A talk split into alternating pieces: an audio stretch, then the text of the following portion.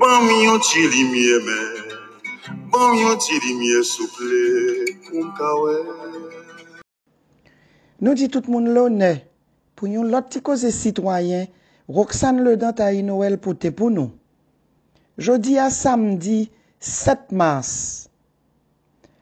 Ti koze sitwayen jodi an pral pale de Journée Internationale des Droits des Femmes ke yo celebre chak ane le 8 mars. Non, il ne s'agit pas d'une nouvelle fête qui célèbre la jante féminine, mais il s'agit bien d'un rappel de la lutte quotidienne des femmes dans toute leur multiplicité et leur pluralité face aux multiples discriminations qu'elles subissent encore partout dans le monde.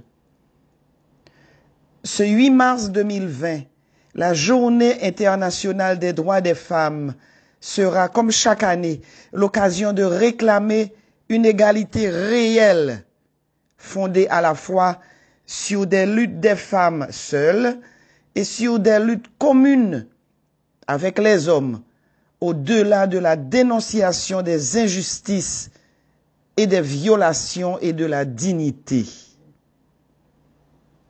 L'édition 2020 de la Journée mondiale des droits des femmes est une année exceptionnelle puisqu'elle marque plusieurs anniversaires d'importance. Le 25e anniversaire de la déclaration et du programme d'action de Beijing, qui est considéré comme la feuille de route la plus progressiste en matière d'autonomination des femmes partout dans le monde. Le 20e anniversaire de la résolution 1325 du Conseil de sécurité de l'ONU sur les femmes, la paix et la sécurité, le dixième anniversaire de la création d'ONU Femmes, l'Organisation des Nations Unies consacrée à l'égalité des sexes et à l'autonomisation des femmes dans le monde entier.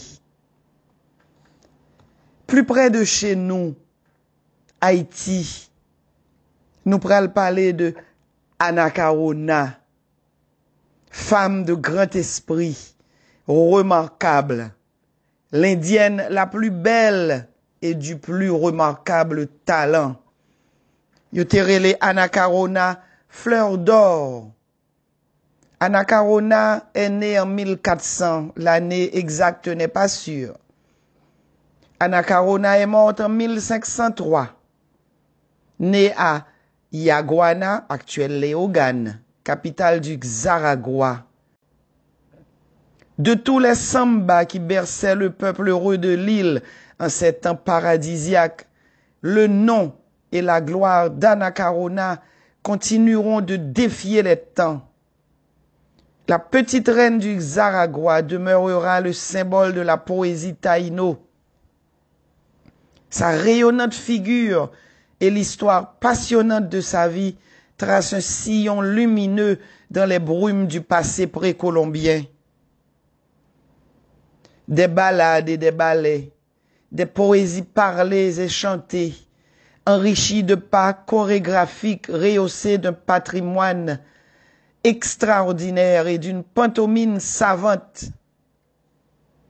Le crédit littéraire d'Anna Carona rendait nationaux les arétos de son invention et tous les souverains de l'île se trouvaient tributaires de sa chorégraphie. Reine de la langue, du cérémonial, des jeux et des plaisirs, elle avait fait adopter l'étiquette de sa cour, mis à la mode ses parures, ses meubles, ses fleurs préférées. La samba, la reine verra son cacica, sa patrie, réduite en cendres, et elle, capturée traîtreusement, enchaînée et livrée à toutes sortes d'outrages, sera traînée à Saint-Domingue ou accusée de conspiration. Elle sera jugée, condamnée et pendue en 1503. C'était Roxane Le Dantaï Noël qui t'est porté pour nous,